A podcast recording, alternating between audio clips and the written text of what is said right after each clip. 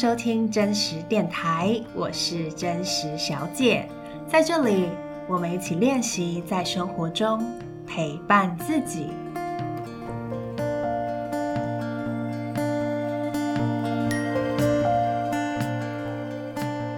Hello，欢迎回到真实电台，你最近过得好吗？距离上一次更新节目啊，其实已经过了一个月了。嗯，如果你是第一次听我的节目的话，呃，我来跟你补充一下，就是 我的节目一般来说是两个礼拜更新一次，但是偶尔呢，有没有很偶尔呢？但就是有时候呢，我会没有按时更新。那原因是因为。第一个是我其实是不会预录节目的人，我之前在我忘记是哪一集的节目有讲过，因为嗯，我觉得我自己很强调很当下、很及时的分享，所以我自己对于预录节目这件事情会有一点排斥吧，因为我不太想要是为了出节目而出节目的那种感觉，对，然后再来是。嗯，因为我的节目叫真实电台嘛，那既然真实，我就希望呈现出我最真实的样子。所以有的时候我没有办法录节目，可能就是因为我真的真的太忙了，没有时间，或者说那时候状况真的非常不好，那我就会饶过自己一把，就是 让自己先跳过那一次的节目，这样子。那我事后都会再跟大家分享说，诶，为什么我上一次会没有更新节目？对，那我觉得这就是很真实的吧，因为它就是我的真实的状况。然后，因为真实电台也不是我的嗯全职，或者是我的嗯就让我有收入的事情，所以我还是希望能够把它当做是一个让我做起来我会开心，然后不要给我自己太大压力的一件事，所以我才会没有这么严厉的去强迫我自己这样。对。好，那为什么我上周不是上周，就是前两周没有更新节目呢？是因为我四月初的时候啊，就是清明连假的时候，去参加了一个五日止语营，它的全名叫做五日正念止语静修营。你可以想象，它就有点像是内观。那五天，我会到一个台中的一个，就是一个蛮自然的大自然的园区里面。然后就这五天就不能说话，然后不能眼神接触，也不能用手机，不能书写，不能阅读，就透过静坐，还有透过正念行走来面对自己跟照顾自己。这样，那如果你有在 follow 我的 IG 的话，应该有看到我有就分享这个资讯。然后我也有把我这五天的学习嘛，或是历程，或是说对于想要了解这样子活动的人呢。嗯，我有把它写成一篇文章，写了一个很长的文章，大概是我有写来写过最长的文章。其实我有一段时间我是蛮常写文章的，然后呢，因为因为经营电台的关系，我就比较少写了。对，那那篇文章大概是我写过最长的，然后就很完整的想要跟大家分享什么是五日止语营，那边在做什么，然后以及我在里面学到了什么东西，这样。所以如果有兴趣的人呢，欢迎你可以在 Medium 上面。M E D I U M，它是一个部落格的平台，Medium，然后上面搜寻真实电台，就你应该就可以看到的这篇文章。呃，我如果你有订阅那个把生活写成信给你的双周电子报的人呢，最新的这一封电子信呢，我也有分享我在五日之营的两个，我觉得对我来说生命中对我的生命很重要的学习。也有分享给大家这样，所以如果你对这有兴趣的话，很欢迎你可以订阅电子报，或者是到我的部落格去看、去阅读相关的文章。那我其实本来有想说，哎，我这一集的节目要不要也来分享五日止语营的内容？但我觉得我已经实在是分享太多了，然后再怎么分享，好像。也不会比那个文章还要来的完整，所以如果有兴趣的话，你就自己看文章吧。我觉得我已经分享太多遍了，我就今天还是来分享另外一个主题，这样。嗯，好，那我为什么前两周没有更新呢？就是因为我从五日之营回来，我过了这五天与世隔绝的生活之后呢，有太多的工作在等着我了。然后我发现我的那个行事历排一排，我真的没有时间再来录制 podcast 了。那当然，你说其实的确时间是挤出来的啦，就是你的确可以牺牲掉睡眠，然后去做这件事情，的确是可以的。我没有忙到就是二十四小时我都在工作，但是当我试着要挤出时间的时候，我就想到我在五日止语营里面老师提醒我们的，就是不要让自己这么的忙碌，然后不要让自己的生活过得匆匆忙忙的。我就一直记得这个提醒，然后我就觉得我好不容易透过五日止语，把我的心灵的能量累积到一个程度，我不想要回来之后瞬间又把自己的能量消耗殆尽，所以我最后就选择先放弃 Podcast，以及也放弃呃那一周要更新的那个电子信，然后就先把我手上需要处理的工作啊，还有我课业的东西先处理好。等到两周后的今天呢，我再来录制 Podcast 跟写电子信。那我中间其实也没有跟听众啊，就是或者是订阅电子信的人说，我内心就想说，大家应该会理解吧？这样，希望你可以理解。但是说实话，我也没有办法知道你可不可以理解。搞不好，就你心里可能会觉得说，我真的是很没纪律啊，或者是我真的很不专业呀，或者我怎么可以这样之类的。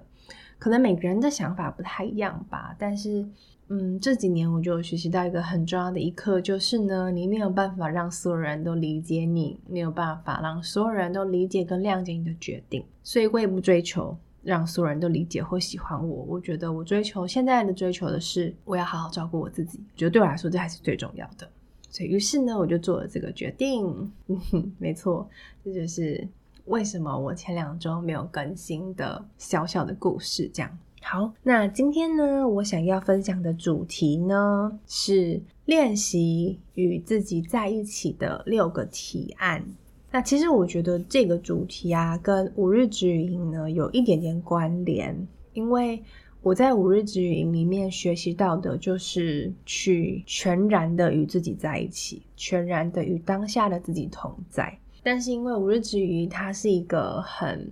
刻意营造出来的一个环境啦，就是你要刻意的不能用手机啊，然后不能阅读啊，不能书写，就是阻断那些可能干扰你的那些神事物，然后刻意的去与自己在一起。但是生活中你不太可能一直都处在这样的环境里嘛，它就像是一个无菌室一样，或是一个理想国，不太可能你生活在一个这样子的地方。所以我就在想说，那在生活中，我们有什么样的方式可以练习跟自己在一起呢？所以才有今天的主题，然后跟大家分享。那首先呢，我想要先来分享的是，为什么我觉得跟自己在一起是很重要的。我不知道，如果问你说，你是不是一个很会跟自己在一起的人？你的回答会是什么呢？我觉得在这个时代啊，其实我们越来越不会独处了，因为我们有太多的工作要做，我们有太多的人，我们需要社交，然后以及我们生活中有很多的杂讯，包含社群媒体啊，或者是当我们无聊的时候，或者是心情很焦虑的时候，我们也有太多方式去转移，或去去抒发。或者去暂时麻痹自己，比如说看影集啊、吃东西啊、跟朋友聊天啊，就太容易找到这些方式了。所以我觉得比起原始人的生活、古代的生活，现代的人更难跟自己在一起。但是跟自己在一起，我觉得是非常重要的。比如说你想你喜欢一个人好了，那你可能就会想要知道。他跟朋友的相处怎么样？他跟家人的相处怎么样？因为他跟这些朋友啊，或是家人的相处，你觉得多多少少都会影响到他跟你的相处嘛，对不对？就可以看得出来他是什么样的人。那我觉得这些都是重要的关系，但是最重要的一个关系呢，就是他跟他自己的关系。一个人跟自己的关系呢的关系品质，或者是关系的状态，其实就会影响到他跟他的周遭任何人的关系，包含他的朋友、他的家人或他的另外一半。所以与自己的关系啊，其实是非常本质，也非常核心、非常源头的。很多时候，当你看到一个人跟其他人的关系出问题的时候，往往是他跟他自己的关系就是有状况的，所以他会很容易在跟别人的关系里面出问题。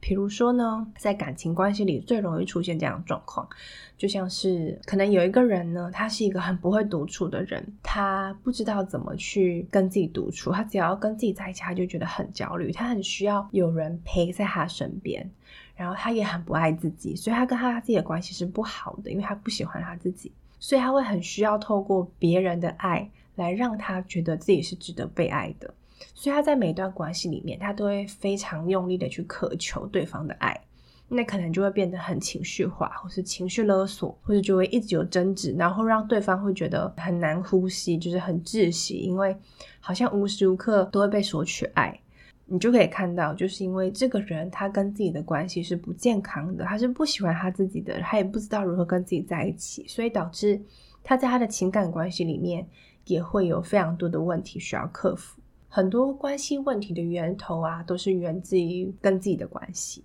当你可以好好的跟自己在一起，在跟自己在一起的时候，还可以去照顾自己、倾听自己、好好的呵护自己的话，那往往往往会让你更有能力在跟其他人的关系里面，你也可以去倾听对方、去呵护对方、去照顾对方。好，那现在呢，我就要来分享。这六个练习与自己在一起的提案啦。好，首先呢，第一个呢，就是一个人在安静的地方散步。好，其实不一定要安静，但是我觉得安静是最好的，因为它可以让你的心比较沉沉淀下来。那你可以到什么地方散步呢？比如说像我就会很常到我们假如是住在巷子，所以我就会到我们家附近的巷弄里面散步。然后，因为我其实又很喜欢看那个别人的家，我很喜欢看那个旧公寓，然后看到每一层楼他们怎么装潢的啊，他的阳台摆了什么东西啊，他的窗户的窗帘啊等等，然后去想象说他们家到底是什么样子这样子。对，所以我很喜欢在巷弄里面散步，我可以散步就散步的在半小时或是一个小时去探索我们家附近。那或者我也很喜欢到河堤散步。像之前我在学校还在大学的时候，我就很常到古亭河滨公园散步。那那时候很常是在深夜的时候，我就在深夜，然后去河滨公园，然后就静静的跟自己一起散步，这样。对，所以你也可以想一下，你的家附近有没有什么比较适合散步的地方？就是最好不要有很多的车或者很多的人在你的旁边，因为你会很容易觉得很烦躁。嗯，那如果有一点大自然是最好的，所以合体啊，有有河啊，有树啊，也是蛮好的。这样，那我觉得散步呢，就是要专心散步，就是你不要散步了还在一直用手机，那你这样其实就没有跟你自己在一起嘛。真的跟自己在一起，你就是要把手机收起来。所以很多时候我去散步的时候，我是不带手机的，或者说我就刻意的把手机呃调成那个勿扰模式，让我不会受到干扰，让我自己专心的去散步。那你就会好好的感受到你的脚踩在地板上的感觉，或者是你可以感觉到微风啊，或是你闻到什么味道啊，现在空气的湿度啊、温度啊，然后去看看你的周遭，看看花啊、草啊，或者是建筑物啊，甚至是经过的人，你都可以看。然后有时候脑袋如果想到了一些东西，嗯，我有时候也会陷入一些沉思啦。比如说，我就会开始想东想西啊，然后想起了一些烦恼，那我就会让自己开始想。但有时候又会回到当下去感受自己身体，就是正在走路的感。那我觉得那是一个，第一个它是一个运动嘛，因为你在散步。然后再就是它也是一个很好的，呃，让你有一些空白可以去思考那些你一直想思考但没有时间思考的事情。然后，因为你很专心的在散步，那也会让你比较平静。嗯，那你不一定要每一天，你也可以，比如说一个礼拜一次，或是一个礼拜几次，让自己有这样的时间，可以练习拿掉手机，然后跟自己在一起。那也可以趁机去发现你所住的社区到底长什么样子，然后也可以去探索大自然的变化。接下来第二个呢，就是做瑜伽或者是一些你喜欢的运动，任何运动都可以，但是要是一个人的运动，因为比如说像打网球要两个人，然后打排球一堆人，那这个就不是跟自己在一起嘛，因为你就是跟一群人在一起了，所以要是一个人的运动，比如说慢跑啊，嗯，或是比如说重训我有点不太确定，就到健身房重训我有点不太确定。但是慢跑或是做一些那种有有氧运动，然后或是我自己很喜欢的是瑜伽。我觉得运动然后是瑜伽这种很好，是因为。因为你身体在动，你就会被强迫，你必须第一个，你不可能边运动还边用手机吧？好，有，有些人可能会听英文啊，或者是还看影集。但是你如果要练习跟自己在一起的话，千万不要做这些事情。就是你不要在那边耳机在听一些你想要听的任何东西。Podcast，就算你听真实电台也不要，就是不要听任何东西，也不要看任何东西，就全然的去运动。那你在运动的时候呢，因为在比较激烈的动嘛，所以你就会更感受到你的身体，所以这个也是一个很好的机会，重新跟你的身体连接，去感受到你的身体最近过得好不好啊？有没有哪些部位好像有点酸痛？他们想要传递你给你什么讯息？像我自己是很喜欢做瑜伽嘛，我。之前有一阵子，我是每天，呃，会花半个小时的时间，然后看网络上的影片。我有个非常推荐的瑜伽的 channel，叫做 Yoga with Adriene，算是全世界最大的线上瑜伽社群。但是我觉得 Adrian 这个老师他非常的平易近人，然后完全没有架子。然后我每次上他的瑜伽，我都会觉得会很想要再去他的 YouTube 上再去看其他的影片，这样。所以我很推荐。这个老师叫做 Yoga with Adrian，他的频道叫做 Yoga with Adriene 啊，那他就是 Adriene 这样。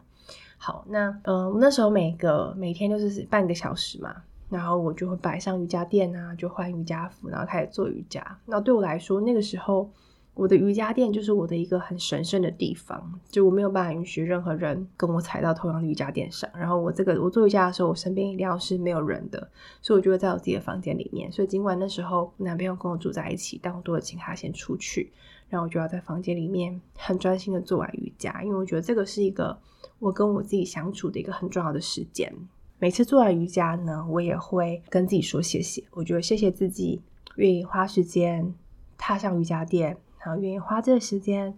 来，当然是运动嘛，对自己身体好。但我觉得最重要的事情是练习花这个时间去陪伴自己，然后去关照自己。所以我觉得感谢自己愿意花这个时间这样。所以我觉得瑜伽啊，或者是你找到一个你喜欢的可以一个人做的运动，也非常的好。然后那个也可以成为你练习与自己在一起的一个方式。好，那下一个呢？第三个是。一个人到陌生的地方旅行至少五天。好，首先是一个人嘛，就既然要跟自己在一起，当然你就不要再跟你的男朋友或朋友或家人了，因为你那样子一定没有办法跟自己在一起的，因为你需要花很多时间跟精力在跟他们相处。然后再来就是呢，陌生的地方，为什么呢？因为你熟悉的地方啊，你就会会容易有一个惯性吧，然后很容易会有那个熟悉感，所以你可能就会落入你之前的在那里的一些行为或是模式。但是如果你是到一个全新的地方，就一个陌生的地方，通常都会会开启你的感官，因为你会紧张嘛，这是一个陌生的地方，所以你就会比较敏锐的去觉察，不管是觉察自己或者是觉察。外在的环境，就是我觉得这个对练习跟自己在一起是有帮助的，因为其实练习跟自己在一起有一个很重要的，就是你要有觉察的能力。那我觉得一个陌生的地方，其实会开启我们的觉察能力，所以我觉得到陌生的地方是很重要的。好，那至少五天是为什么呢？哼，因为我觉得，其实我觉得不一定要到五天，或者是这个天数可能因人而异，但是我只是觉得。如果你只是去个一天或两天，那你可能在匆匆忙忙之下，它就结束了。因为你到一个地方旅行，你要有交通时间嘛。那你到那边，你可能还要处理一些嗯住房手续啊，然后熟悉环境啊。就你可能那一两天，你都还在熟悉环境，或者才刚熟悉，你就要马上回来了。那我觉得它就没有一个可以让你沉淀自己的一个时间。对，所以我觉得它要有够长的天数。让你在慢慢的熟悉环境，然后探索之后，或是有点习惯跟自己一个人的时候，你内心的有一些东西才会浮现出来。我自己的经验是五天可能不够，但就是看个人啦。我觉得我是怕写太多天，大家会有困难，因为你总不能就是告诉你说要努力旅行个三十天吧，这真的是很困难的。对，但我觉得至少五天，你可能就会发现不一样的自己，你就会发现哦，原来我我可以做到这些事情。哦，原来我其实不喜欢这个，或者是哦，原来其实我没有这么喜欢跟别人旅行。我发现，因为我一个人旅行其实蛮自在的。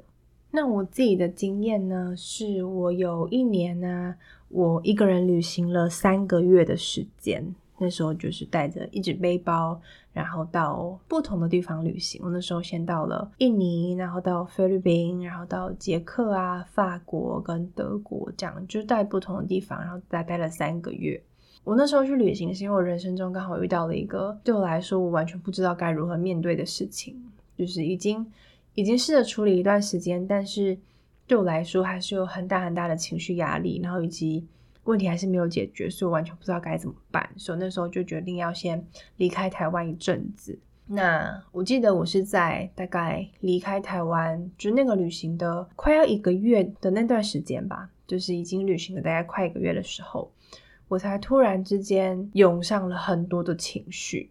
就是在前一个月，可能因为我有安排一些活动，比如说我那时候去印尼，刚好是要去当一个我的 印尼好朋友的。伴娘，她结婚邀请我去当伴娘，对，然后以及我在菲律宾还有当志工啊，所以，呃，我的心思就是会，我没有办法让自己完全放空啦。然后后来，到了快一个月之后呢，我终于有一天，我在我住的地方，然后突然间觉得非常非常的难过，然后涌上非常非常多的情绪，然后这个情绪是。我完全不知道可以找谁说的，但是我又很需要把它说出来，然后我很想要有人听的感觉，所以我最后就拿起我的手机，然后开录音，我就自己开始边哭边讲，然后把它录下来。我好像讲了快半小时吧，那我就发现原来我心中有这么这么多的情绪，但是我都没有去听见他们。对，所以这就是我想要举的例子，就是。其实你在旅行的时候啊，因为换一个环境嘛，你可以让自己有一些空间给你自己的心。嗯，有一些你可能压抑在心里面很久的东西，他们有机会去浮现出来，你可以因此去听见他们。当然，最好的方式就是你这五天啊，你一个人旅行，你就尽量不要再联络其他人了，因为很多人可能就旅行的时候有很孤单啊，或者觉得很无聊，就很想要跟朋友聊天。对，但是就会很建议，如果你要练习跟自己在一起的话，那就尽量不要再联络其他人，就是好好的把时间花在自己身上。你越给自己空间，你心中的那些东西就会越快浮现上来。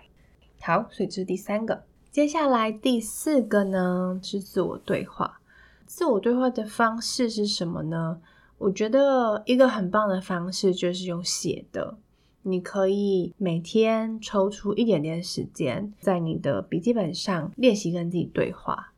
那或者呢，你也可以用录音的方式，比如说，你可以打开手机的录音的 App，然后开始录音，像跟自己说话一样。我觉得自我对话它是一个非常简单的方式，因为你不需要跑去旅行，你不需要出门，你在家里你就可以做了。它就是一个很直接的跟自己在一起的方式，就像是你跟朋友相处一样嘛。你跟朋友相处，你就是跟他们聊天啊；你跟男女朋友约会，你们就是在聊天嘛。那通过聊天，你们会互相的了解，你们会跟彼此更靠近。自我对话也是同样的意思，就是你在跟你自己聊天，所以你会因此更了解自己，然后你可以跟自己更靠近。所以自我对话，你是真的可以分饰两角的。比如说，你就可以是为自己设定两个角色，然后就像写那个剧本一样，你就可以写这两个人他们的对话。比如说，有一个人是一个啊、比较有智慧的自己，然后有一个可能是现在正在烦恼的自己。那他们两个之间呢，就可以开始进行对话。那你就会发现，在对话过程中，诶，好像有一些问题的答案，你自己就可以解决了。或者是，我觉得有一个很重要的练习，就是你要练习去成为那个鼓励或是支持自己的人。那这个其实很困难，因为我们其实过去很少人教我们怎么样叫鼓励支持自己。那我觉得自我对话就是一个刻意练习的机会，去刻意练习用一些正向的鼓励去肯定自己，去支持自己，跟自己说，不管怎么样，我都爱你，或是嗯，我觉得你其实过程中这样的努力，其实你已经非常的棒了。把这些肯定跟自己说，你的身体啊，你的心会感受得到。那这个就是你带给你自己的力量。嗯，所以自我对话就是很简单的方式，但是可以帮助你更了解自己，也可以帮助你练习去肯定跟支持自己。好，接下来呢是第五个提案。第五个提案呢是洗一次很久的澡，这很酷吧？哼，不知道你有没有试过洗一次很久的澡？很多时候其实我们洗澡就是很功能性的嘛，就是头发太油了，赶快洗洗。就是洗澡好像就是必须要做事，所以我就来洗澡吧，这样，然后很用很快的速度把它洗完了。大部分的人都是这样，然后你甚至就是没有意识的洗澡，因为你已经洗澡太多遍了，所以就是很自动化。但我觉得可以试试看呢，去洗一次很久的澡。那这是什么意思呢？当然不是浪费水的意思啊，就是不是叫你一直把水开着，然后就开三十分钟这样。我觉得是一种态度，就是你刻意的，有点像是帮自己做 SPA 的感觉，就是哎，我今天要来好好呵护我的身体了，我要把我自己身体洗得很干净，甚至是可以去角质啊，帮自己按摩。然后可以打开音乐啊，可以带个手机，然后玩手机，就是放那个音乐就放着这样，甚至你可以点个蜡烛，然后就开始洗澡，好好的善待自己。所以你可以很慢很慢，比如说你之前可能洗澡都非常的快嘛，完全没有意识。但今天这个澡呢，你就是要很有意识的洗澡，所以你要很有意识的脱衣服，感觉到哦衣服脱下来的感觉，然后很有意识的去挤那个肥皂。或是冲水，或是感受到你自己把肥皂抹在身上起泡的感觉，或是可以为自己去角质，慢慢的去角质，去感受到说，哎，我有哪边的皮肤比较粗糙，哪边比较光滑，然后接下来呢，再感受到就是那个水冲在自己身上的感觉，那个水温怎么样，然后把自己清洗干净的感觉怎么样，然后你也可以试着就是趁机敷脸啊，就是洗脸啊。唱歌啊，就是做任何会让你开心的事情，那都是有意识的去觉察的。那你可能洗一个一个小时、半小时或者一个小时，然后洗完之后，因为我自己有试过几次，然后我觉得洗完之后我会觉得很开心，因为那种开心是，当然第一个你变你变干净了嘛，你很开心，然后第二个就你香香的，所以你也很开心。那我觉得第三个是。你会感觉到哇，我花了这时间，我在照顾我自己，而且是很具体的，我把我的身体变干净了，甚至变光滑了。然后我觉得这种感觉是很棒的，就是你其实会喜欢这种我精心呵护自己的自己的感觉，嗯，所以我觉得洗一次很很久的澡也是一个很棒的练习，去照顾自己，然后跟自己在一起的方式。好，接下来呢，到最后一个。如果呢，前面几个你都觉得有点麻烦，比如说散步要出门，然后旅行当然就是更不用说了，会要花钱啊什么的。然后自我对话要写字，然后瑜伽运动哦，你真的很不喜欢运动。然后洗澡你觉得太太浪费水了。那最后一个可能呢，你可以试试看。最后一个就是静坐，静坐是完全不花钱，然后也完全不麻烦，你只需要找一个地方坐着就可以开始做喽。它就是静坐，那静坐呢，也是我最近这一年下来呢，我最常使用的练习跟自己在一起的方式。我现在大概每就是每天早上半小时，我就会静，我会静坐半小时这样。我觉得它就是很如同字面的意思，跟自己在一起，因为你就是真的完全什么事都没做。坐在那里，花时间跟自己在一起，有点像是你跟你心爱的人肩并肩的而坐，然后完全不讲话，但是你们就又很有安全感那种感觉。我觉得那种就是一个跟自己的高品质时间。那当然，你可能会觉得说：“天啊，这个也太没生产力了吧！你要我在那边坐半小时，我什么都没办法做，然后我浪费这个时间，我可以去工作啊，我可以做很多事情。”但是其实有非常多的研究显示，你每天静坐一段时间，它是会大大增加你的工作效率的。所以其实你并没有浪费时间，你反而在节省你的时间，因为它会让你在做其他工作的时候更有效率，或是更专注。嗯，所以不要担心浪费时间，静坐绝对是一个很好的投资。但是静坐当然不是为了投资啊，其实。我觉得静坐对我来说，它真的非常帮助我，让我跟我自己在一起。它让我更了解我自己，然后帮助我用更温柔、更好奇的态度来对待我自己。因为静坐，它其实不是只是坐在那边去想其他事情，它静坐其实是你要觉察你的呼吸，因为透过觉察呼吸，你可以觉察当下，就把呼吸当做是一个帮助你定锚在当下的一个一个你觉察的对象。那很多时候你会有很多念头升起嘛，比如说我觉得很常会想到说啊，什么工作没做啊，什么东西要买，或是啊，等一下晚上那个报告我要怎么报告，这些念头一定会出现。那念头出现的时候，情绪也会出现嘛，你会很紧张啊，你会焦虑啊，这些也会出现。或者是你如果坐姿势坐太久了，或者是不对，你可能会脚酸、脚不舒服，所以这些身体的感受也会出现。那当这些想法啊、情绪或是感受出现的时候，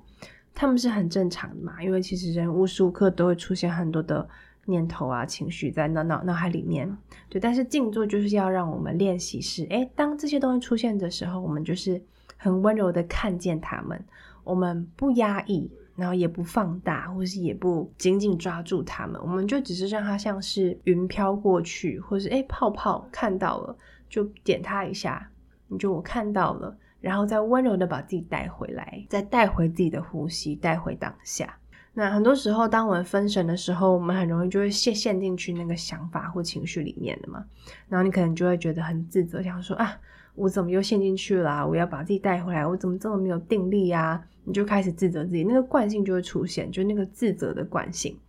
但静坐有一个很重要的，就是你不要去责备你自己，因为。分神是非常非常自然的，所以重要的是去练习，当分神的时候，温柔的把自己带回来，看见了，然后再温柔的把自己带回来。它其实是非常违反惯性的，因为我们人在想事情的时候，我们就会陷进去，或者情绪来了，你就会陷进去，然后越滚越大，越来越有情绪，越来越烦恼，或者是我们很容易自责，我们很容易批判自己，很容易觉得事情是好的或是不好的。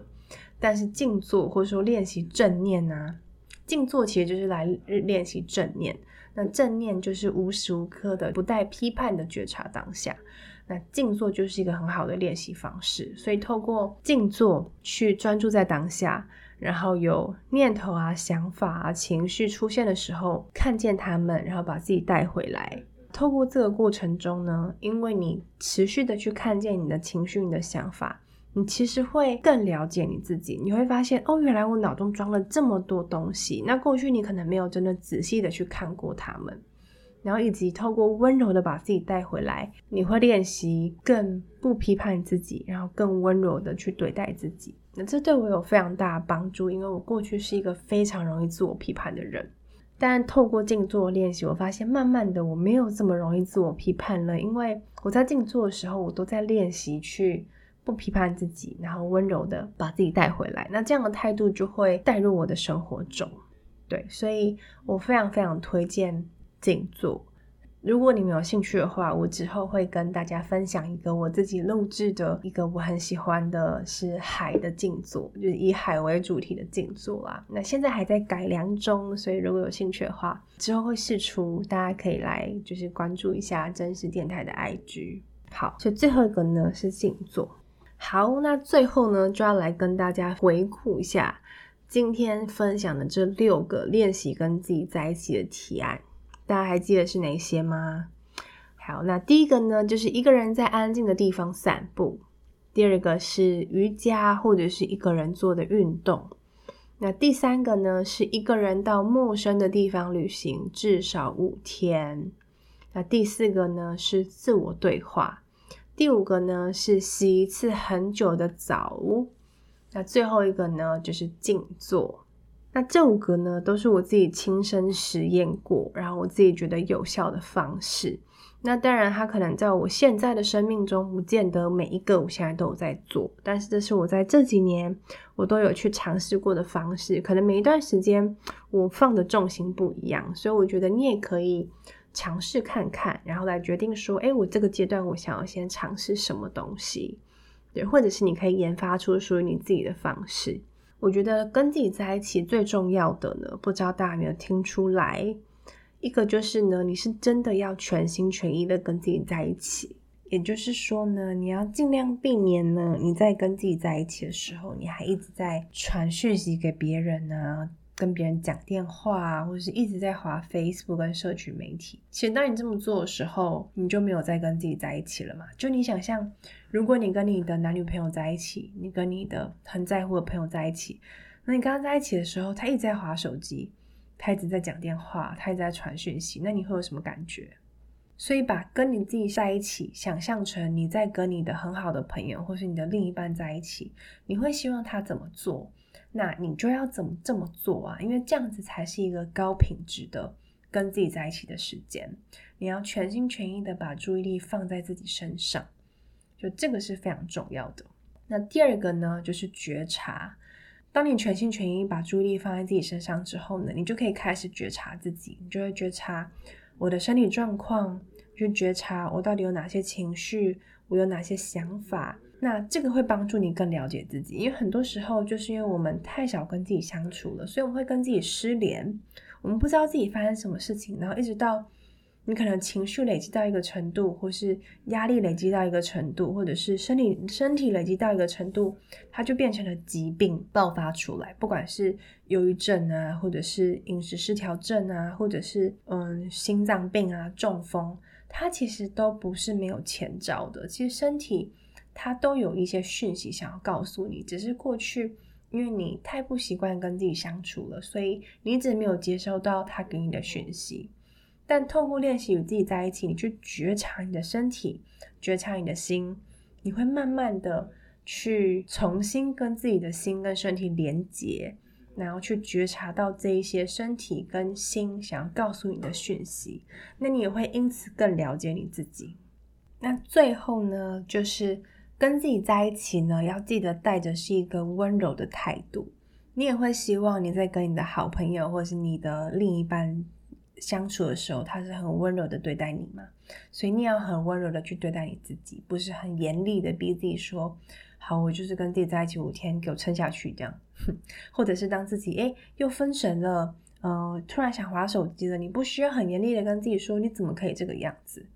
而是去温柔的包容自己，但不是去溺爱自己，就是包容自己看见了，然后再温柔的把自己带回来当下，去跟自己说。诶，我们现在要练习跟自己在一起哦。我们来练习全心全意，然后先不要分心的去做其他的事情，好不好？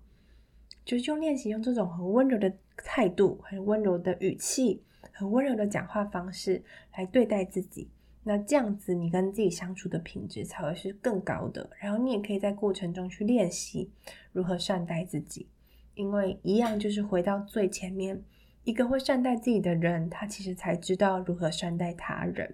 因为所有的关系的本质都是一样的，所以所有的关系的课题呢，都要从自己的关系开始。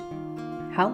那这个就是我今天的分享。希望在听完分享之后，你已经迫不及待的想要开始练习跟自己在一起了。好，那如果你觉得这集节目有帮助的话，也欢迎你呢可以分享给你身边的朋友。好，那就感谢你的收听，我们下一集见喽。